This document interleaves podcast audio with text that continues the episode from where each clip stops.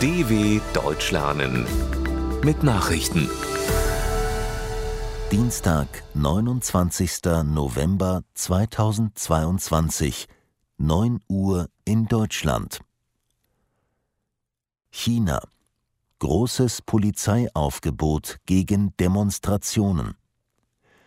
Massive Polizeipräsenz hat in mehreren chinesischen Städten ein mögliches Wiederaufflammen der Proteste gegen die harte Null-Covid-Politik der Regierung verhindert. In der Hauptstadt Peking und in Metropolen wie Shanghai, Guangzhou und Hangzhou waren seit Montag verstärkt Sicherheitskräfte auf den Straßen zu sehen. Aus Protest gegen die rigorosen Null-Covid-Maßnahmen waren am Wochenende in mehreren Städten Tausende von Menschen auf die Straßen gegangen. Die Vereinten Nationen in New York betonten das Recht der Menschen in China und weltweit auf freie Versammlung und Meinungsäußerung. G7-Justizminister wollen Kriegsverbrecher vor Gericht bringen. Mit Ermittlungen zu in der Ukraine verübten Kriegsverbrechen beschäftigen sich die Justizminister der G7-Staaten bei einem Treffen in Berlin.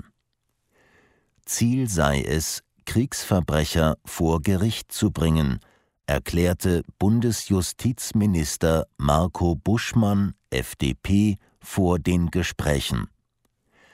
Deutschland hat in diesem Jahr den Vorsitz der Gruppe der sieben führenden Industriestaaten G7 inne.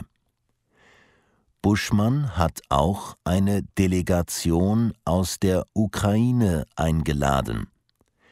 Die Regierung in Kiew setzt sich für ein Sondertribunal zur Verfolgung von russischen Verbrechen in der Ukraine ein. Friedensnobelpreisträger Bialyatsky droht lange Haft.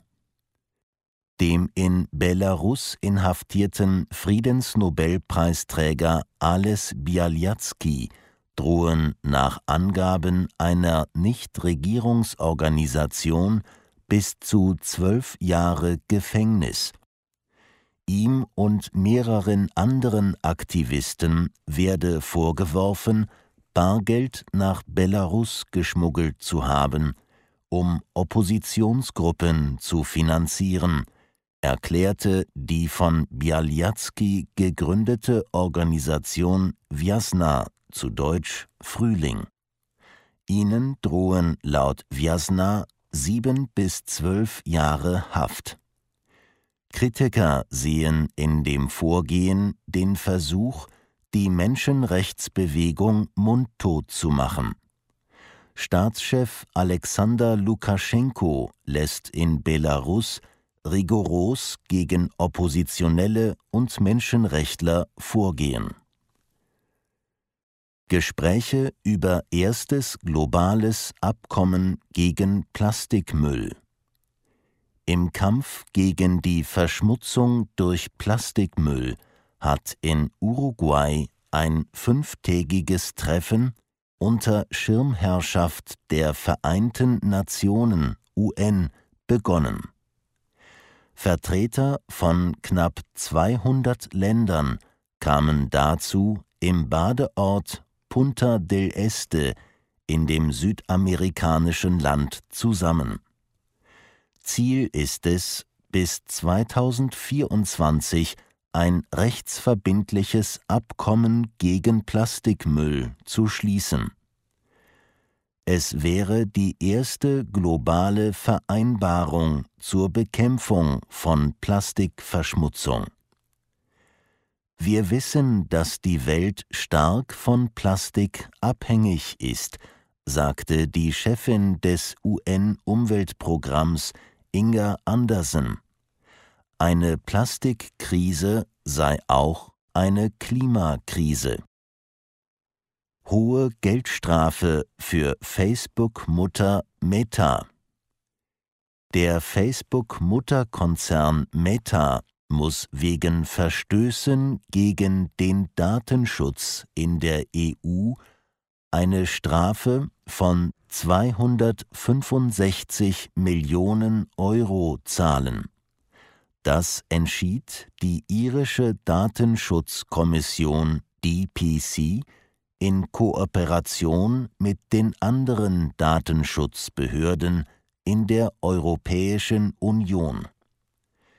2019 waren Daten von mehr als 530 Millionen Facebook-Nutzern abgegriffen und auf einem Hackerforum veröffentlicht worden.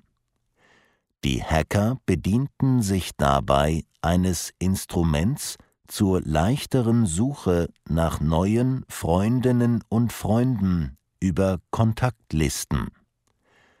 Meta hat seinen Europasitz im irischen Dublin. Daher ist die dortige DPC die verantwortliche Behörde in Datenschutzfragen.